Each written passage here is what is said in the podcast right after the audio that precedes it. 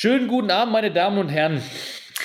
Wir begrüßen Sie ganz herzlich zur neuen Folge Freilich Würzburg. Zum Wohle. Hanna ist mit einem Schluck Wasser in der Kurve angekommen und ich habe ein bisschen Koffein in der Tasse. Ähm, wir sind bei der neunten Folge angelangt. Ja, ja. Ähm, über den äh, einzig wahren Podcast von Würzburgern für Würzburg. Und äh, ja, ähm, wie, wie waren denn deine, deine Wochen? Wir haben uns das letzte Mal am 16. März gesehen. Das war ja eher eine ernstere Folge, eine sehr Ja, informative stimmt, Folge. stimmt. Äh, seitdem haben wir uns auch nicht mehr gesehen. Wie war deine Zeit? Ähm, ich bin sehr froh, dass jetzt Frühling geworden ist und ich bin persönlich sehr, sehr, sehr froh über die Sommerzeit. Ich liebe es ja, wenn es jetzt länger hell wird. Mm. Und ähm, ja, ich finde es krass irgendwie, dass es in Würzburg, es gibt in Würzburg einfach nicht dieses, es ist mal so angenehm warm, dass man noch so mit Jacke rumläuft und nicht schwitzt, sondern heute bin ich mit dem Fahrrad in die Stadt gefahren und direkt schon bei mir war schon wieder total warm und so leicht schwül. Ja, Das es gibt keine irgendwie. Übergangsjackenzeit in Nein, Würzburg. gibt's nicht. Na, Das ist sofort eine Frechheit. Da kauft man gibt- sich eine schöne Übergangsjacke, kann man sie nicht anziehen. Ich habe auch mal geschaut, ne? Also äh, so, äh, wer hat denn am meisten Sonnenstunden oder am wenigsten Regentagen? Mhm. Ähm, äh, Würzburg ist bei den Sonnentagen weit Nach vorne Freiburg, dabei. Ne? Glaube ich nach Freiburg. Ja, es kommt so, Kitzing ist auch eines der Mhm. heißesten Städte. Äh, also Würzburg hat wirklich ein sehr, ein sehr komfortables Klima und auch regenmäßig ähm, tauchen gar nicht in den Statistiken aus, weil es ja quasi nie regnet. Mhm. Also Na, was machen wir heute? Wir haben heute ähm, ein, oder ich habe ein Interview mitgebracht. Und zwar mit Arno Virgos von Perro, Perro Puro. Und ähm, das ist eine kleine Organisation bzw. Firma in Würzburg. Die haben sich neu gegründet. Und ich finde die Geschichte sehr schön, weil ähm, Arno Virgos hatte eigentlich einen ganz normalen Job an der Uni und war aber immer einmal im Jahr in Peru und ähm, hat da mit einem sozialen Projekt ähm, Bauern unterstützt. es geht um Hat sich- Schokolade. Genau, und hat sich dann überlegt, Yeah! hat sich dann überlegt, ähm, wie kann man den Bauern helfen? Und letztlich macht er jetzt seine eigene Fairtrade-Schokolade und zwar mit dem ältesten Kakao der Welt. Okay, da hören wir dann. Und, und wir erfahren auch, wie er mit Crowdfunding, das finde ich auch sehr spannend, vor, zwei, vor ein, zwei Jahren ähm, mit einer Crowdfunding-Kampagne über 20.000 Euro eingenommen hat und dann quasi. Ich, ich dachte, äh, Schokolade ist aus, aus Kakao.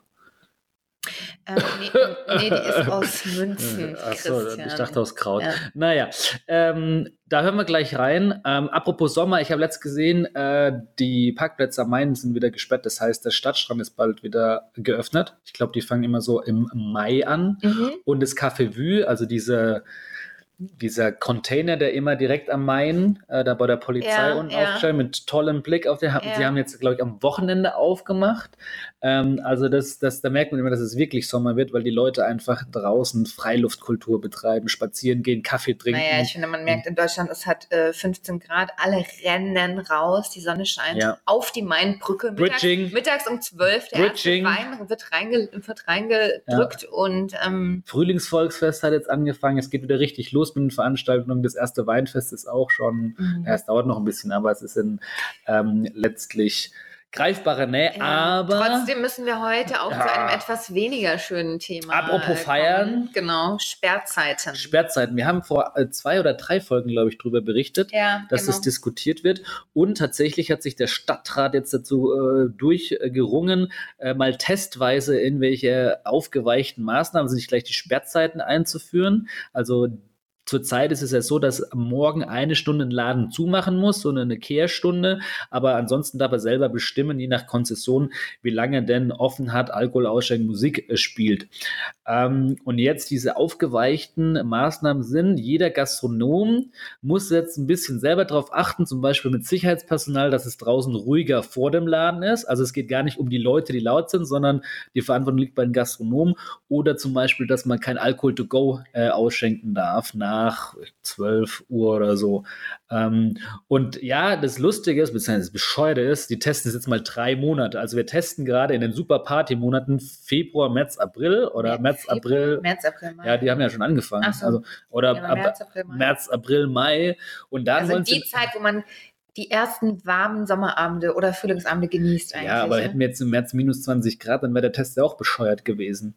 Ist doch gut, dann Ja. ist ganz still. Ja, eben, aber ist ja super und, gelaufen. und eigentlich, wollt, eigentlich so, wollten sie ein Jahr testen oder sollte man es ein Jahr, um halt mal die komplette Saisons Mhm. einfach durchzumachen. Aber jetzt sag nochmal, was, weil ich finde, ich habe ja auch die Artikel bei Inner Mainpost und so weiter gelesen und ich finde, der, die Stadt hat sich da sehr vage ausgedrückt und zwar mit weicheren Maßnahmen. Ja, das was also- genau machen sie denn da jetzt? Ja, die sagen so, liebe Gastronomie, schaut drauf, dass ihr, es ruhig vor euren Läden ist, ja. Ja. die nächsten drei Monate. Wenn da Beschwerden kommen, dann kriegt ihr eine Sperrzeit.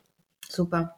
Also ist natürlich, und es gab eine Um- Umfrage äh, auf, der, auf der Mainpost und, Lust, äh, was heißt lustigerweise, äh, ja, für Sperrzeiten haben äh, 47 Prozent gestimmt, nein mit 39 Prozent, egal der Rest. Also es waren in Anführungsstrichen nur Ja, okay, 1300 aber Stimmen. wer liest die Mainpost? Ich weiß nicht. ja, ist ja digital, digital ist jetzt nicht so, dass nur 16 60-jährige Abonnenten Ja, sind. trotzdem würde ich sagen, dass jetzt äh, Leute in unserem Alter eher weniger die Mainpost lesen, auch nicht digital und dass deswegen die Umfrage auch nicht repräsentativ Nee, das ist. sowieso So. nicht. Ähm, Ähm, aber nochmal eine andere Frage. Du hast vorhin nochmal gelesen, wie viele bei der Petition jetzt Ah ja, genau. Es gibt- haben. Also es- es, gibt eine Petition Es gibt eine Petition von einigen äh, Gastroleuten, da ist zum Beispiel das Dornheim dabei etc.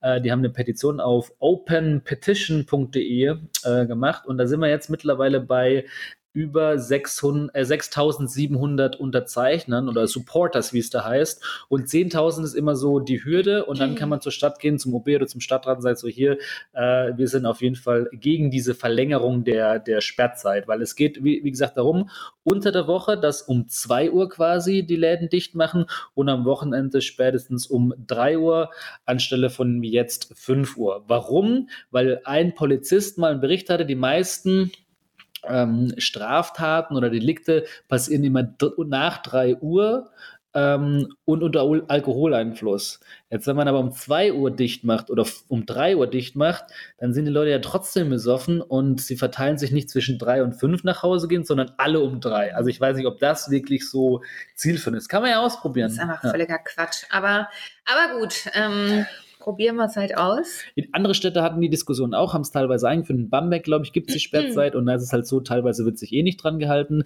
teilweise hat es auch überhaupt nichts gebracht. Das ist halt wieder mal so eine Diskussion, die, glaube ich, sehr unnötig sind. Wenn Aber wenn, wenn ihr auf jeden Fall äh, dagegen seid, dann könnt ihr ja. Ja. die Petition noch unterzeichnen. Wo findet man die? mehr feiern, äh, openpetition.de posten wir irgendwo in unsere. Wir posten das in den Show Notes, genau, und dann könnt ihr das da auf jeden Fall ähm, auch nochmal nachlesen und unterschreiben, wenn ihr möchtet. Bei der Demo waren jetzt nicht so viele Leute dabei am Samstag. ja, ne? also es gab eine Demo, ähm, da waren um die 300 Leute, 300 bis Genau. 400. Ich war äh, tatsächlich in der Straßenbahn zum Bahnhof und dann kam mir die auf der Kaiserstraße Demo entgegen nicht so und ich war spät dran. Ich dachte so, oh nein, die Straßenbahn musste halten und die Straßenbahn darf ja die Türe nicht aufmachen, obwohl Mhm. sie irgendwo hält. Und ich so, hallo, ich muss zum Bahnhof. Und ich dachte, was ist das? Ist das wieder irgendwie so Future Friday, weil die Schüler ja auch Ja, mittlerweile auch am Samstag Tag. Ja, ja, genau. und so. Und dann habe ich erst nachträglich gecheckt, dass es eben diese, ja, doch etwas kleinere Demo, also die Bahn hat genau zwei Minuten halten müssen und dann war der Zug äh, vorbeigezogen und Ja, die waren auch am Samstag unterwegs. Die ähm, Fridays for Future ähm, Protestierenden waren den ganzen Samstag am Vierröhrenbrunnen gesessen und ähm, haben da quasi haben da dann Plakate ausgelegt und den Platz da blockiert. ja. Ja, kommen wir zur nächsten. vom Saufen zum Süßigkeiten essen. Wie? Ja, wollten wir nicht das Interview äh, hören? Oder? Ach so, ja. Ja. Ich ja, ich, mein, meine bin heute ein Gedankensprünge. bisschen neben der Spur. Nein, meine. Gedankensprünge sind aber natürlich auch Vogelwild heute. Ja, ich- Und meine Gags nicht besonders. Ich, ich bin heute so richtig, richtig auf der Höhe. daher. okay, so, wir hören jetzt. Wir hören jetzt das Interview mit Arno Virgos von Peru Puro und ähm, ja, freut euch darauf. Ja, herzlich willkommen Arno Virgos in unserem Podcast Freilich Würzburg. Wir sitzen jetzt gerade in dem wunderschönen Zweiviertel-Café in der Neubaustraße, haben uns äh, in die letzte Ecke verkrümelt, ähm, wo es ein bisschen ruhiger ist. Und ich freue mich sehr, dass du dir heute Zeit genommen hast. Ja, danke für die Einladung. Erzähl doch mal, oder vielleicht erzähle ich erst mal kurz, wie wir uns kennengelernt haben. Wir haben uns vor einem Jahr kennengelernt, da habe ich dich interviewt für das Gründermagazin Würzburg. Und ähm, du warst unter ähm, ein paar Gründern ausgewählt, dich vorzustellen im Gründermagazin, weil du ein kleines, wie soll ich sagen, Schokoladen, faire Schokoladeunternehmen gegründet hast. Vielleicht kannst du noch mal für unsere Hörer, die jetzt noch nichts von Peru Puro gehört haben, erzählen, Was machst du überhaupt? Was ist das überhaupt? Also Peru macht viel mehr als nur Schokolade. Wir ähm, bringen den Kakao direkt von Peru nach Deutschland. Und zwar nicht nur irgendwie dort im Hafen eingekauft, sondern ich habe eben ein gemeinnütziges Kleinbauernprojekt in Peru. Das betreue ich schon seit 18 Jahren. Da war ich gerade frisch mit dem Abi fertig. Ähm, und eben diese Bauern ähm, bauen einen der seltensten und besten Kakaosorten der Erde an in ganz nachhaltigen Agroforst-Mischsystemen, wo der Regenwald geschützt wird, wo der Boden geschützt wird und wo eben ja, Biodiversitätsschutz par excellence betrieben wird. Und diesen Kakao, der wird dort handgeerntet, selektiert und dann in feinen Säcken verpackt, äh, ja, eigentlich von uns direkt vom Baum bis äh, nach Deutschland gebracht. Und hier machen wir daraus äh, nicht nur Schokolade, sondern eine ganze Vielfalt von Produkten. Also geröstete Kakaobohnen, rohe Kakaobohnen, Kakaonips fürs Müsli, Kakaotee gibt es auch und jetzt inzwischen zwei verschiedene Sorten Schokolade. Ja, Wahnsinn. ähm, vielleicht noch mal einen Schritt zurück und zwar, wie kam es denn dazu, dass du dann in Peru vor Ort gesagt hast, okay, ich ähm, transportiere, ich schipper diese Kakaobohnen nach Deutschland und mache da Schokolade draus?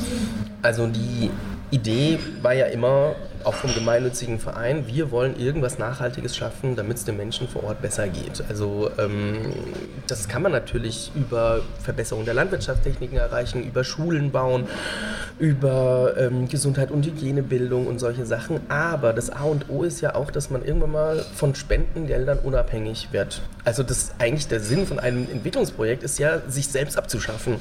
Und das funktioniert eben nur, wenn die Menschen vor Ort sich selbst irgendwie ein besseres Einkommen ähm, irgendwie erarbeiten können.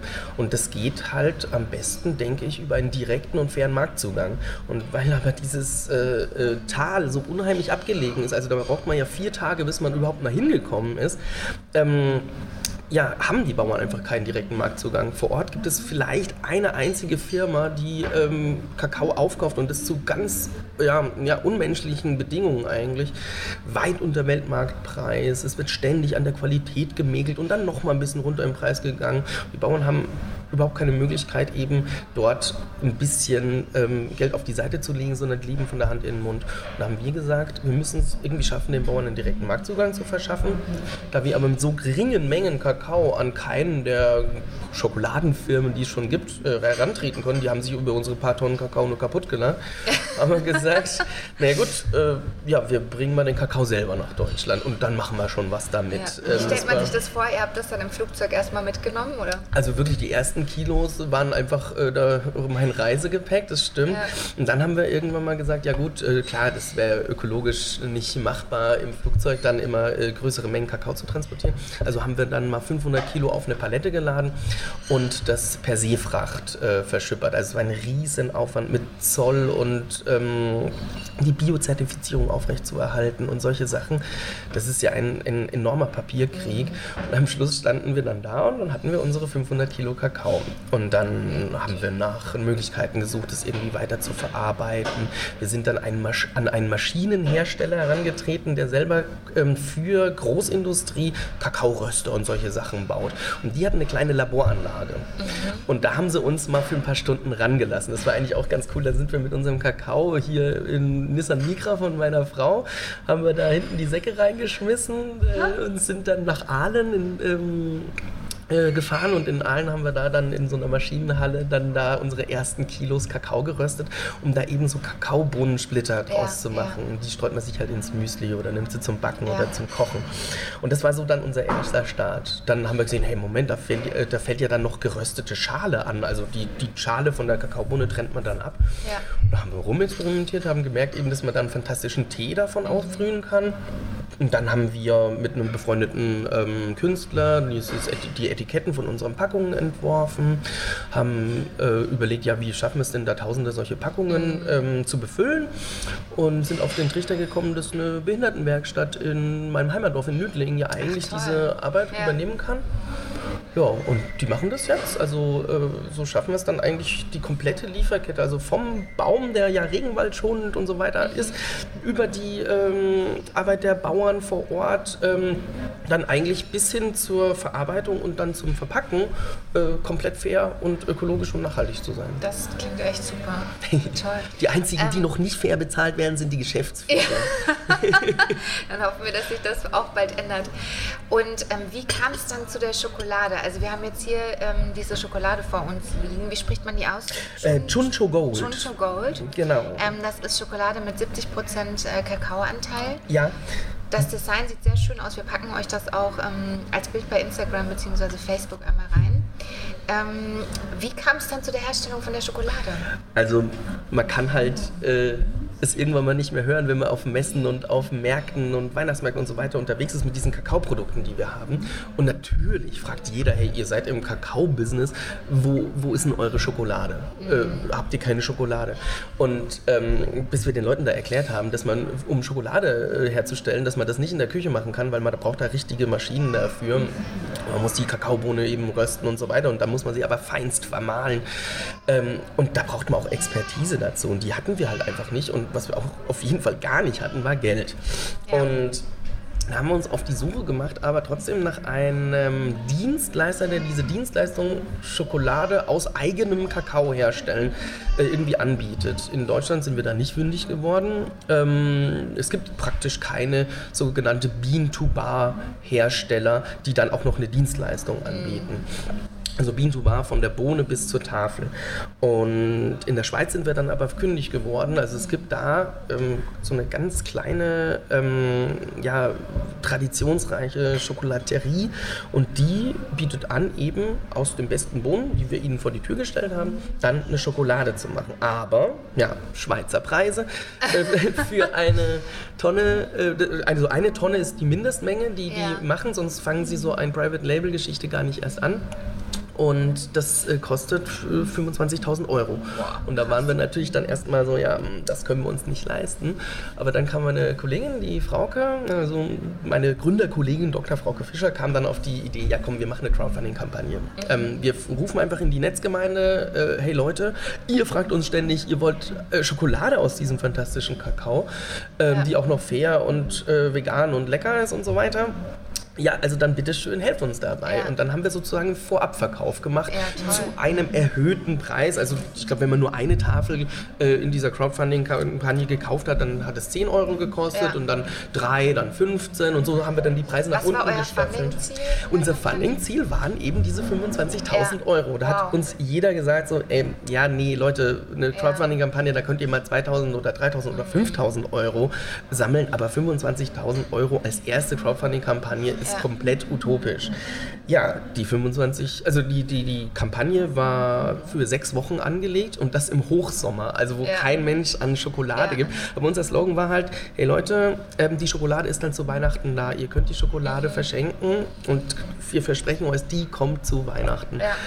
Und die Crowdfunding-Kampagne ging los und wir hatten innerhalb von zehn Tagen die 25.000 Euro zusammen. Wahnsinn. ja, das, also es kam wirklich, wir, wir hatten da äh, nur noch die, saßen vorm Handy und haben immer auf den Aktualisieren-Knopf geguckt und wirklich Ja. das Geld kam rein. Und gut, am Anfang, den ersten zwei, drei Tagen haben wir gesagt, okay, das sind jetzt alles unsere Freunde und Verwandten Ja. und Bekannten. Aber dann hat es eben diesen Sprung geschafft, dass plötzlich halt Leute aus, auch aus Gegenden von Deutschland, die wir überhaupt nicht kannten, einfach äh, Geld immer mehr dazu kam. Und dann hatten wir diese 25.000 erreicht und dachten mir, ja gut, jetzt haben wir es erreicht, jetzt Ja, ja. hört es auf, logischerweise. Ja. Aber immer mehr Leute sind auf den Zug aufgesprungen und haben gesagt, ja cool, die haben es geschafft, wir wollen diese Schokolade Toll, auch haben. Und am Schluss hatten wir 52.000 Euro zusammen.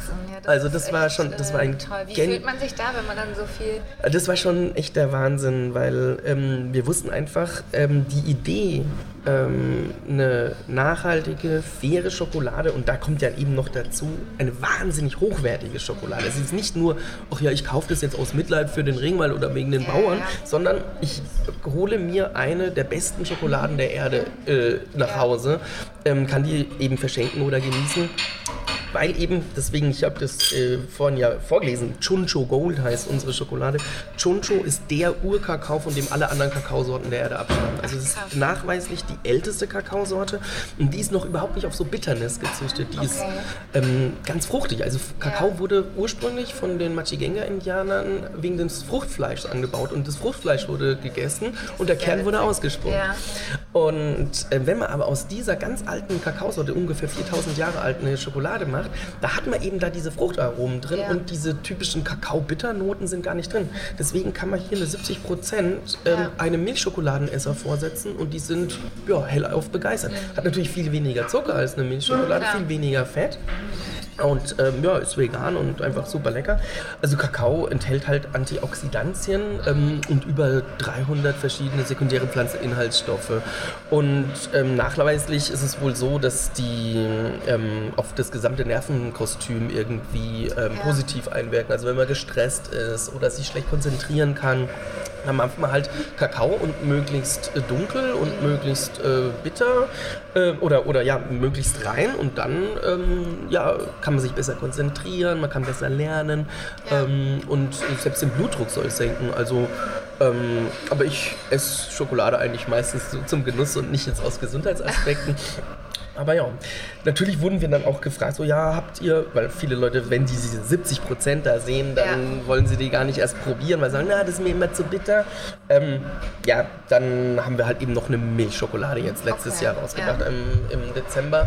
Allerdings jetzt nicht, also ich sag jetzt mal, ähm, eine normale Milchschokolade, wenn man die kauft, die hat so 28% Kakaoanteil oder sowas drin, der Rest ist Fett und Zucker. Mhm. Und unsere hat halt 52% Kakaoanteil, also ist fast, äh, ja, ja, fast doppelt ja. so hoch. Ähm, und es schmeckt man halt auch. Also, Was ähm, kostet eure Schokolade jetzt aktuell? Also wenn man jetzt in den Laden reingeht, äh, es kommt immer darauf an, wo man sie kauft, aber zwischen 5,50 die Tafel und 7,50 ja. kann man die. Du hast ähm, mir mal erzählt, das ist mir nämlich echt im Gedächtnis geblieben, dass eigentlich jede Schokolade, die man kauft, kauft, so viel kosten müsste. Ähm, ich kann das inzwischen nachvollziehen, aber ich glaube, für viele Hörer, die würden erstmal sagen, ja, es, äh, hallo, also so viel Geld für eine Tafel Schokolade, wieso?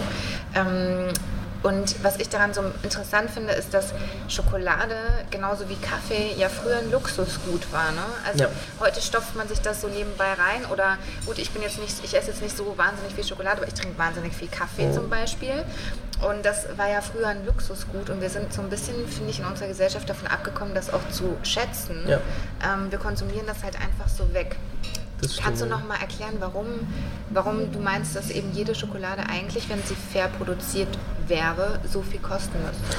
Okay. Ähm, im, äh, im, es ist so, dass jeder Mensch in Deutschland konsumiert ungefähr 110 Tafeln, also ungefähr 11 Kilo Schokolade im Jahr. Das okay. ist, äh, also man unterschätzt das halt, das weil ist dann ist ja. man doch mal hier ein Bagel oder da ein Schokokuchen ja. oder ein Hanuta oder was weiß ich was und da summiert sich das. Ja. Ne? So. Das heißt also, wir sind ähm, innerhalb von einer Generation eigentlich, haben wir unseren äh, Schokoladen- und Kakaokonsum äh, mehr als verzehnfacht.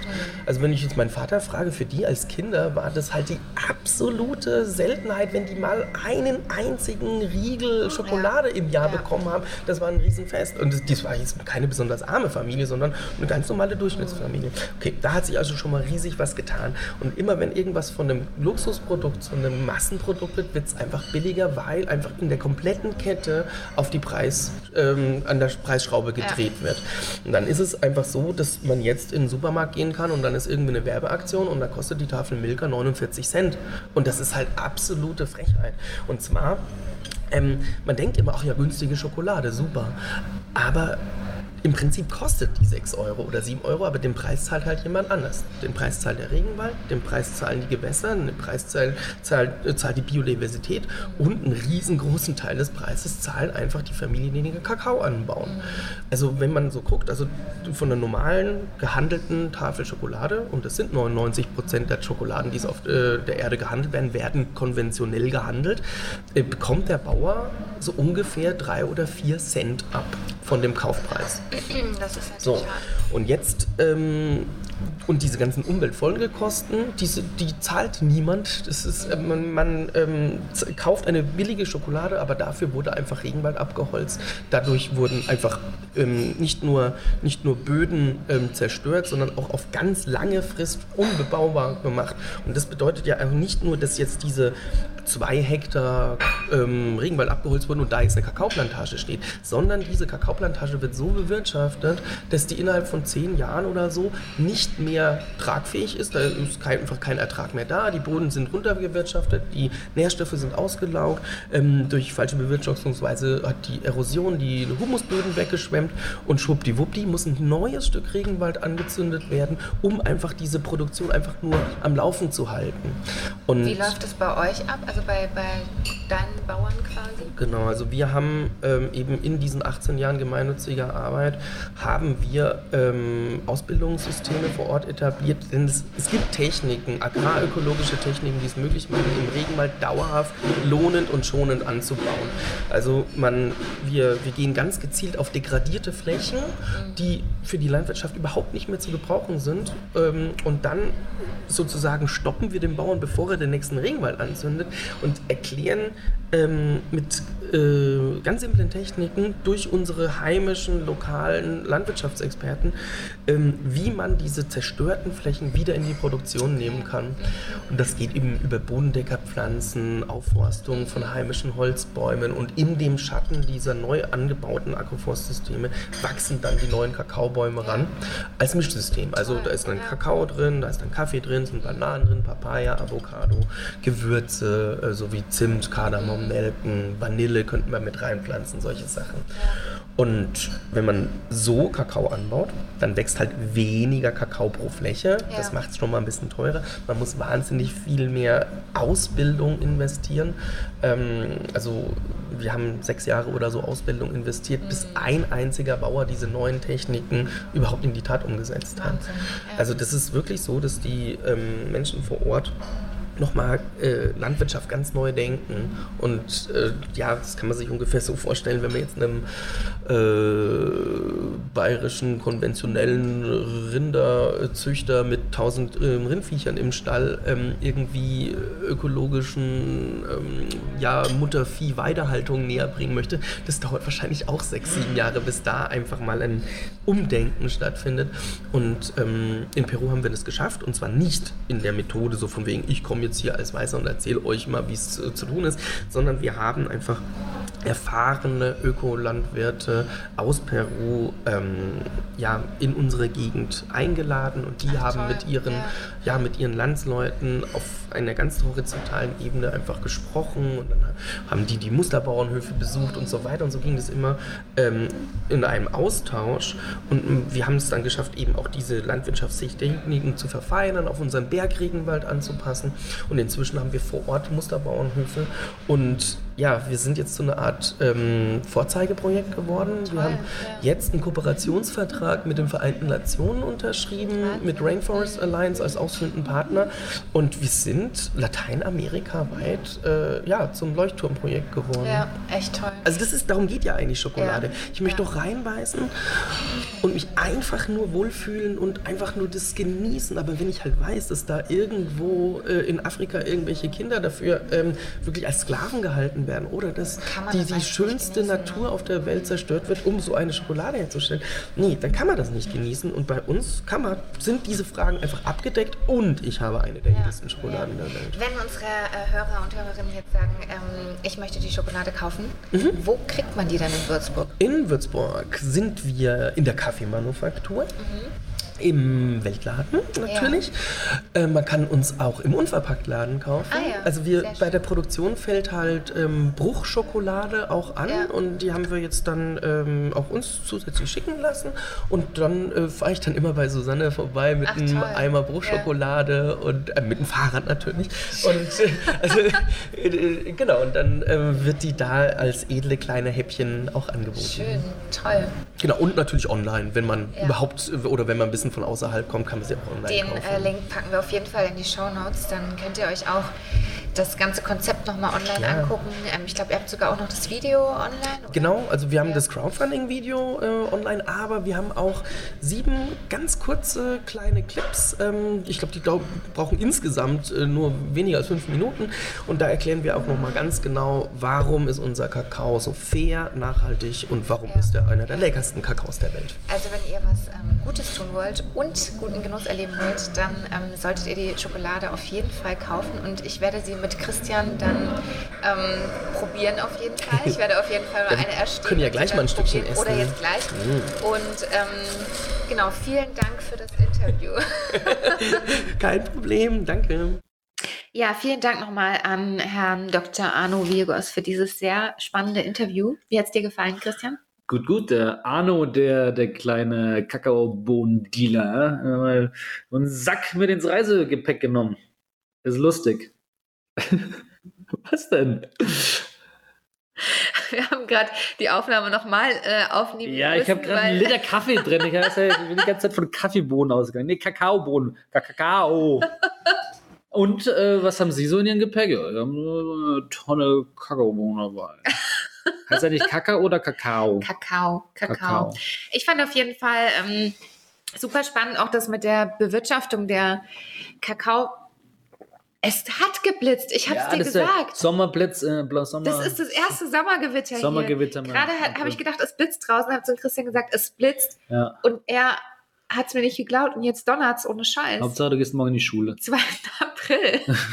und ich habe heute noch gesagt, kaum ist einmal in Würzburg ist warm, ist sofort wieder schwül und ja. schon das erste Gewitter. Das gibt's doch nicht. So, so ist das. Das gibt's doch nicht. Ja. Naja, zurück zum Kakao. Ich fand das mit der Bewirtschaftung super spannend und dadurch erklärt sich eben auch der Preis der Schokolade. Und ich finde, das lohnt sich und ich finde, auch ähm, jetzt mal unabhängig von Peru Puro, wir sollten wieder dahin zurückkommen, wie es im Endeffekt unsere Großeltern gemacht haben, dass Schokolade ein Luxusgut ist, was man halt nicht jeden Tag irgendwie isst oder zumindest nicht in so einem Ausmaß, ähm, dass man halt ein, zwei Stücke Schokolade. Ich weiß noch, ich war früher in der Grundschule, war ich immer bei meiner damaligen besten Freundin, war ich ganz oft nachmittags zu Besuch. Dann gab es nach dem Mittagessen gab es immer so ein kleines Tellerchen, wo dann der Nachtisch drauf war. Und das war dann immer so ein Stück Obst, ein Keks und ein Stück Schokolade. Ohne Scheiß. Und es war irgendwie total, wir fanden das trotzdem total total ja. toll. So. Und ähm, meine Oma sagte immer, ähm, züllen, nicht kauen weil ich natürlich immer in die Schokolade so, so reingebissen ja, habe. Ja. Die wollte auch, dass ich es genieße. Dass man es genießt. Und ja, ja natürlich, also das ist, also, ja, das sehe ich auch so, aber schaffen wir das wirklich? Also schafft die, die breite Masse, also man im Vergleich, ne, äh, umgerechnet 100 Gramm äh, kosten da 7,85 Euro und die Tafel Milka 100 Gramm kriegst du halt für 99 Cent oder so. Aber so wie es halt ähm, Arno Virus auch im Interview gesagt hat, man isst dann halt nicht mit einem guten Gewissen. Ne? Wenn du eigentlich weißt, dass und, und plus, äh, die Qualität ist so eine andere. Eben, also das, das, Zeug besteht ja. aus Zucker, ähm, Zucker, Zucker. erstmal billiger Kakaobutter. Ja. Es ist keine, keine qualitative Kakaobutter. Es ist viel Zucker drin. Ja. Ähm, und ganz ehrlich, wenn man mal eine, eine richtig gute Schokolade, ich meine nicht Lindt-Schokolade, sondern eine richtig gute Schokolade. Es gibt in Berlin äh, die Rausch-Schokolade. Ähm, wenn man die mal probiert und man schmeckt tatsächlich den Unterschied. Man ja, auch bei der jetzt, bei diesem Choncho ähm, Gold. Ich habe es ja mit ähm, mit. Ähm, du hast schon aufgegessen. Arno ja. gegessen, habe dann die ganze Tafel sofort aufgegessen. Nein, aber ähm, man schmeckt einfach den Unterschied. Die ist total fruchtig. Hm. Also es stimmt wirklich und ähm, Was das ich, reicht ein Stück. Also, Was ich natürlich spannend finde, dass, äh, ja klar, wenn jemand so hier aus, aus Würzburg kommt und das, das Ganze macht ja. und natürlich als BWLer immer ganz spannend, äh, wie sich solche... Der Christian ist BWLer. Äh, ja, äh, wie sich solche ehrenwerte Ideen dann trotzdem finanzieren lassen. Ja. Man kann ja trotzdem die Idee haben, so ja, wir wollen alle fair in der Kette bezahlen ja. und am Ende muss es kommen. Deswegen also dieses äh, Crowdfunding ähm, schon cool, dass da mal, mal so 50.000, äh, hat er gesagt. 25.000 Leute haben, äh, 25.000 Euro sind zusammengekommen. Genau, aber die haben doch das weiterlaufen. Also 25.000 war das Ziel, das haben sie nach 10 Tagen erreicht und dann haben die Leute ja weiter ja. bis 50.000, weil ja. äh, die Zeitraum nicht gesagt, ne, bis wann die 50.000. Aber mit 50.000 kann man schon mal was, ähm, was machen. Solange diese Schweizer Rösterei nicht den, äh, das groß an Ums äh, Budgets da wegnimmt, die ja. Schweizer. Aber na, äh, ist, äh, richtig, richtig coole, richtig coole Nummer. Ich hoffe, äh, wir Ich finde finden es auch richtig toll. Ich muss mir auch selber an die eigene Nase fassen, weil ähm, ich kaufe zwar, darüber hatte ich auch überlegt, ob wir nochmal ein Interview machen. Es gibt ja diesen Würzburger Fairtrade-Kaffee auch. Ähm, Ja. Den kaufe ich, den trinke ich, aber ich schaffe es ehrlicherweise nicht, dann nur eine Tasse Kaffee am Tag zu trinken, was ja auch eigentlich ein Luxusgut ist, ne? Kaffee. Wo, wo kriegt man die äh, in, in Würzburg die Schokolade? Die Schokolade, ähm, genau, wir packen das auch nochmal, würde ich sagen, Ja. in die Shownotes, aber die kriegt man unter anderem hier im Weltladen. Okay, Ähm, Im Unverpacktladen kriegt man die unverpackt okay. und auf jeden Fall auch online. Aber im DM nicht, weil die haben ja teilweise Nee. auch so Fairtrades Nee. an. Okay.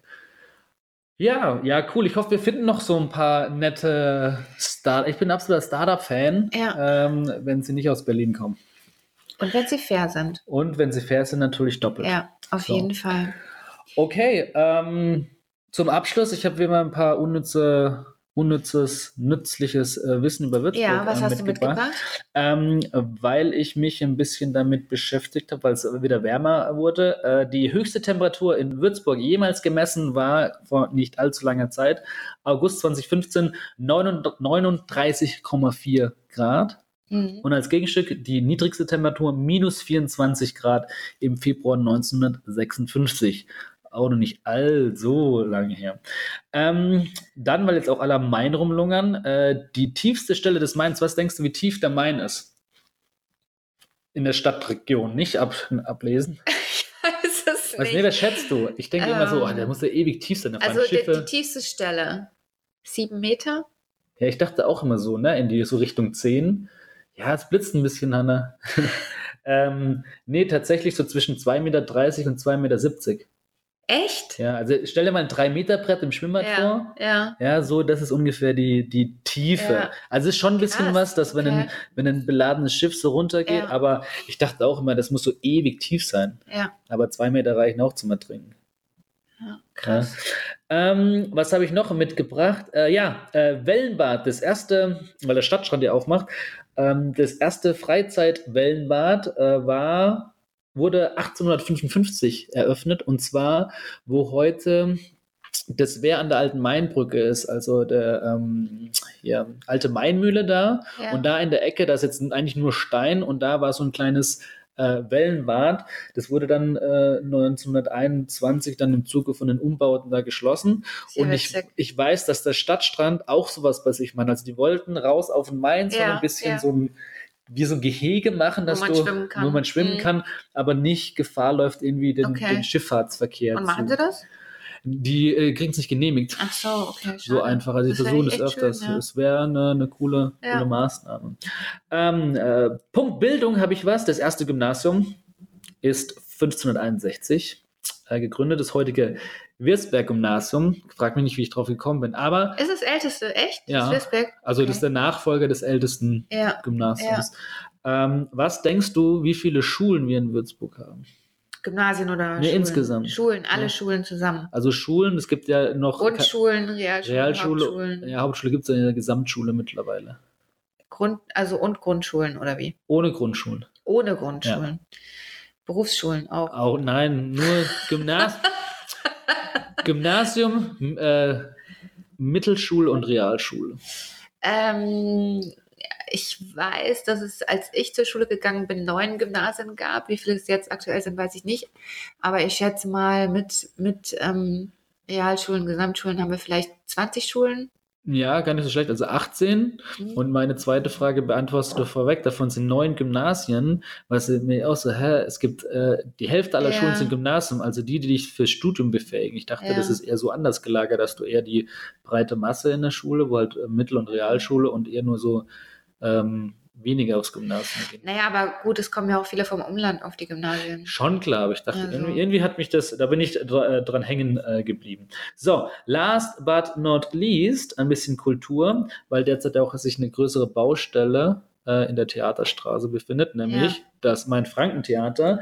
Das Main-Franken-Theater hat aktuell 831 Plätze und hat laufende Kosten pro Jahr von 9,1 Millionen Euro.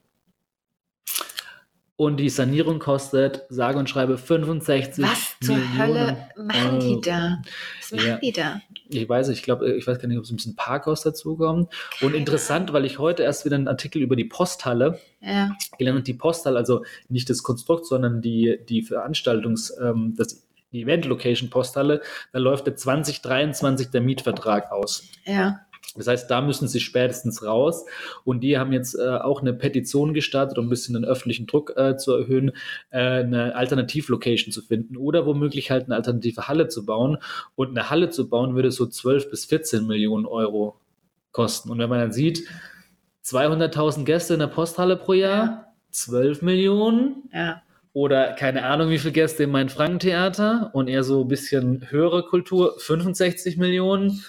Ja, ist völlig irre. Da diskutieren wir vielleicht nächstes Mal drüber. Da diskutieren wir vielleicht nächstes Mal drüber. Ich klinge übrigens heute so komisch, weil ich total Nasenspray habe. Ich aber auch, ich bin auch- Ich habe mein Nasenspray leider vergessen. Ja. Nasal Würzburg.